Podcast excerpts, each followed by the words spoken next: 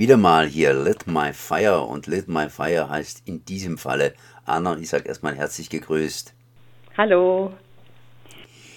Heute, das heißt am Mittwoch bzw. am Donnerstag gibt es wieder Lit My Fire und äh, ja, ich sage deshalb Anna, weil du machst diesmal die Moderation und hältst die ganze Geschichte eine Stunde lang zusammen. Das stimmt, wir brauchen ja immer eine Art roten Faden, damit es sich auch so richtig lohnt zuzuhören und man weiß, wohin wir laufen. Und das darf ich dieses Mal machen. Es macht immer sehr viel Spaß und ich freue mich schon, weil wir eine wirklich schöne Sendung vorbereitet haben. Schöne Sendung ist gut. Es geht um die Liebe, aber irgendwie auch wiederum nicht. Das heißt zum einen mal hier um die Liebe in Zeiten Mao Zedongs und das andere Mal um äh, ja, Vergewaltigung. Ja, tatsächlich ähm, ist Liebe dieses Mal ein ganz weites Feld, wenn wir über die Bücher sprechen, äh, die wir gelesen haben. Und das Buch des Monats äh, von Liao Yiwu, Die Liebe in Zeiten Mao Zedongs, ist tatsächlich ein Buch, was sich mit allen verschiedenen Facetten auseinandersetzt, die es so geben kann. Also es geht um die Liebe zu einem politischen System, denn das äh, Buch spielt in China während der Kulturrevolution und wir folgen da einem jungen Mann, der erst total mitgerissen ist mit dem Versprechen dieser neuen politischen Dimension davon, dass man jetzt wirklich was verändert, davon, dass er jetzt auch Teil einer Revolution sein darf. Und dann schauen wir aber, wie sich diese Liebe zunehmend verändert, je nachdem, was er so erlebt in diesem Land und wie das Land sich auch verändert, wie sich da die politischen Voraussetzungen verändern. Und auf der anderen Seite ist es aber auch ein junger Mann, der immer wieder Frauen trifft, äh, die eine ganz andere Art von Liebe in ihm wecken, oft ein körperliches Begehren und dann aber wieder auch ähm, eine romantische Liebe, die er gar nicht zulassen kann als guter Kommunist. Und deswegen ist es ein total spannender Titel eigentlich, um sich wirklich anzugucken, was kann Liebe eigentlich bedeuten und was bedeutet Liebe eigentlich in einem ja, System des Kommunismus auf jeden Fall spannend. Ich habe ein bisschen auch ein paar Rezensionen gelesen und da wurde davon berichtet, dass es sehr lustig sein soll. Ja, ich glaube, das kommt ein bisschen darauf an, äh, welchen Humor man so hat. Das Buch ist total ähm, überraschend und es hat ganz oft ganz zotige Momente. Also es gibt sehr viele Szenen, in denen wird irgendwo hin uriniert oder ganz oft geht es dann auch um Fäkalien und jemand furzt und es gibt eine ganz große Körperlichkeit, die dieses Buch auszeichnet, ähm, weil man ja häufig sonst über Revolution redet, wo ganz viele Flaggen im Wind sind und alle singen, aber man sieht gar nicht, wie die schwitzen und wie die bluten und wie die eben dann auch, wenn sie tagelang auf irgendwelchen Plätzen sitzen, ihre Ausscheidungen irgendwo hinmachen müssen.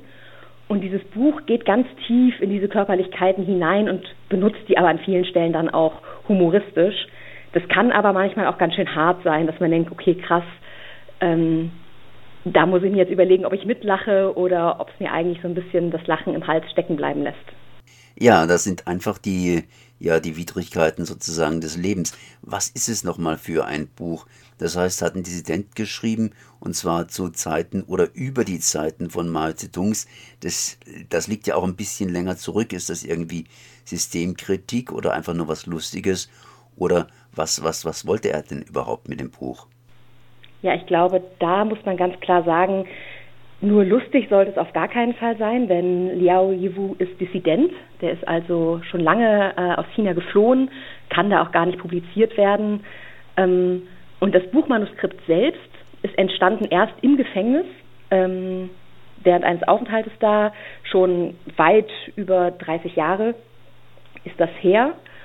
Und dann hat er das aus dem Gefängnis rausgeschmuggelt, hat es dann, als er freigelassen wurde, bei seinen Eltern einmal überarbeitet, hat es dann mitgenommen auf seine Flucht, hat es dann in den frühen 2000ern nochmal überarbeitet und jetzt tatsächlich 2016 mit einem deutschen Verlag überarbeitet und übersetzt. Also das Produkt, was wir lesen, ist hochgradig politisch und weil es ganz viele Dimensionen gibt, die wir selbst beim Lesen auch nicht so richtig rausgekriegt haben, haben wir sogar noch ein Interview geführt mit einer wirklich wahnsinnig klugen Literaturwissenschaftlerin, einer Professorin aus Freiburg, die uns dann tatsächlich nochmal erzählt hat, wie das mit Dissidentenliteratur eigentlich ist, was die Kulturrevolution eigentlich für ein Moment ist in der chinesischen Geschichte, wie die Literatur dazu aussieht und wie man vielleicht so ein Buch auch als ganz intensive Kritik eines vergangenen, aber auch eines aktuellen politischen Systems lesen muss. Also im Grunde will dieses Buch uns zeigen, wie menschlich und wie schlimm eigentlich diese Revolution war und wie diese Konzentration auf den großen Führer äh, im Grunde die Liebe unmöglich macht. Also das wäre zumindest das, was ich daraus gelesen habe, dass dieser Charakter, dem wir folgen, ähm, der ist wahnsinnig in der Bredouille, weil der will lieben. Das ist ein junger Mann, der möchte ganz gerne all diese Emotionen haben und gleichzeitig erlaubt ihm das System das eigentlich nicht und das verroht ihn dann zunehmend auch. Und das ist eine Reise, die wahnsinnig spannend ist und wahnsinnig bedrückend und manchmal auch ein bisschen komisch. Ah, du hast sie schon angesprochen, das heißt Vergangenheit und Gegenwart. Wie aktuell ist das Buch? Das Buch wurde ja in ja im Gefängnis geschrieben und immer wieder überarbeitet und China ist jetzt nicht mehr das China von Mao Zedong. Mhm. Ich würde aber auch sagen, dass Liao Yiwu gar nicht unbedingt über das China von Mao Zedong nur schreibt, sondern es geht ihm darum, einen Blick zu werfen auf eine Gesellschaft, die auf eine ganz spezifische Art und Weise ähm, Gewalt erfährt und wie sich diese Gewalt vielleicht auch fortschreibt in zwischenmenschlichen Beziehungen. Also der Protagonist muss seinen Vater öffentlich äh, ohrfeigen, um zu zeigen, dass er zur Revolution dazugehört. Er steckt seine Mutter äh, in eine Irrenanstalt und bereut das total. Der will diese Frauen lieben und ist da aber immer wieder gehemmt. Und ähm, Lena Henningsen, mit der wir geredet haben, hat ganz stark gemacht, dass es im Grunde auch ein Kommentar dazu ist, wie das äh, chinesische, chinesische Regime heute funktioniert. Ähm, weil viele dieser Strukturen sind eben geblieben und gerade die Aufarbeitung der Kulturrevolution ist noch nicht so richtig weit gekommen. Also ich glaube, heute sagt man in China, dass 80 Prozent von dem, was Mao Zedong getan hat, war richtig gut und 20 Prozent kann man vielleicht kritisieren. Aber eine richtige Aufarbeitung ist das natürlich noch überhaupt nicht und auch nicht ähm, für die Leute, die einfach die ganze Gewalt erlebt haben. Mhm. Das heißt, ich wollte schon sagen, kann man vielleicht kritisieren, ohne im Knast zu landen. Ähm, wer soll das überhaupt lesen? Wer soll sich dieses Buch antun äh, heute in Zeiten des Novembers, das heißt der, der langen dunklen Abende? Ich glaube, alle Leute, die gerne lesen, können ihren Spaß damit haben, weil es ein Buch ist, was einfach anders ist. Also man liest und man ist sofort ein bisschen irritiert und gleichzeitig fasziniert von diesen, diesen körperlichen Beschreibungen. Also es wird die ganze Zeit gepisst und gekackt und gerotzt und es gibt andauernd äh, irgendwelche Erektionen und es ist vollkommen bizarr auf eine Art und Weise, aber es saugt einen richtig rein. Und ich hatte das Gefühl, ich tauche ab in eine ganz, ganz andere Welt, wo plötzlich auch die ganzen Verweise innerhalb des Textes mir ganz fremd waren und trotzdem aber sich irgendwie erschließen konnten. Und ich glaube, das ist jetzt vielleicht nicht das richtige Buch für jemanden, der so ein Buch im Jahr mal lesen möchte und dabei sich wohl und muckelig fühlen. Aber wenn man liest, um etwas Neues kennenzulernen und wenn man liest, um einfach mal aus seiner eigenen Perspektive herauszutreten und etwas kennenzulernen, was man sonst vielleicht nie sehen würde, dann ist es ein hervorragendes Buch. Und weil wir ja auch wissen, dass man im Winter manchmal auch schöne Bücher braucht, haben wir in die Sendung auch noch einen Beitrag gepackt über eine der besten Autorinnen, die wir so kennen, nämlich Doris Lessing. Und da reden wir ganz viel darüber, wie schön sie eigentlich schreibt. Ähm, das heißt, man kann einfach mal reinhören und sich fragen, wäre das vielleicht ein Ausflug für mich in diese Literatur mit Liao Yiwu äh, und der Liebe in Zeiten der Cholera? Und wenn man feststellt, das ist interessant, aber nichts für mich, dann haben wir auch noch ein oder zwei andere Ideen, was man machen könnte. Hm. Das ist praktisch dieses neue Format in Büchern, die bleiben. Genau, wir haben mal darüber nachgedacht, warum wir eigentlich lesen und an welche Bücher wir uns erinnern. Und es gibt so ein paar Bücher, die folgen einem irgendwie und die wird man nicht so richtig los. Das sind Buchfreundschaften, die einfach ganz tief in einem drin sind. Und wir dachten, wir schauen mal, wie das ist, wenn wir darüber reden, welche Bücher das für uns sind und ob das nicht auch schöne Beiträge sein können, die vielleicht Leuten nochmal sagen, was man so lesen könnte, ähm, was schon älter ist und vielleicht sogar ein bisschen klassisch, aber vielleicht ab und zu noch ein bisschen zu kurz kommt. Da lese ich auch in eurer Beschreibung der, der Sendung, den Anfang macht Anna, das bist du, mit einem Beitrag über Doring Lessing und den Romanzyklus Kinder der Gewalt.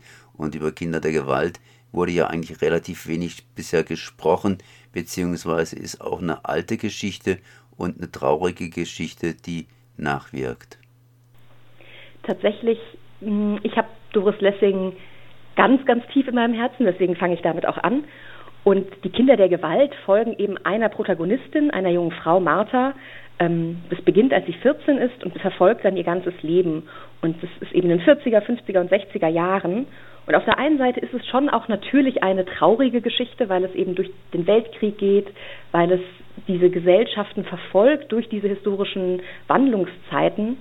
Und gleichzeitig ist es aber ein wahnsinnig schönes Buch, weil man eintaucht in den Kopf dieser Frau und miterlebt, wie ihre Perspektive auf diese Geschichte eigentlich ist, wie ihre Beziehungen funktionieren und man guckt ihr dabei zu, wie sie ganz schlimme Geschichten macht und ganz falsche Entscheidungen trifft, wo man ihr von abraten möchte. Aber es ist auch ein wunderschönes Leseerlebnis, weil die Sprache einfach sehr voll ist, sehr rund, weil es einfach ein, eine Geschichte ist, der man einfach folgt und wo man auch denkt, ah, guck mal, das ist eine Geschichte, die kennt man ganz oft aus männlicher Perspektive. Also ein junger Mann, der diese Weltkriege erlebt, der durch diese 50er und 60er Jahre durchgeht und das ist jetzt aber eine weibliche Protagonistin und eine Autorin, die immer wieder auch mit Genregrenzen spielt. Also der letzte Band dieser fünf Bände umfassenden Serie ist tatsächlich eine Art Science-Fiction-Roman, der nochmal ganz anders funktioniert, zumindest in Teilen. Ähm, und deswegen würde ich sagen, es ist natürlich eine anspruchsvolle Geschichte, aber ich fühle mich daran immer wie zu Hause. Wie zu Hause können sich unsere Zuhörenden auch fühlen, und zwar morgen, morgen und zwar morgen und heute, sprich um 20 Uhr gibt es wieder Lit My Fire, beziehungsweise um 13 Uhr in der sogenannten Zweitausstrahlung am Donnerstag. Anna, ich danke auf jeden Fall für das Gespräch und eine gute Sendung. Vielen Dank.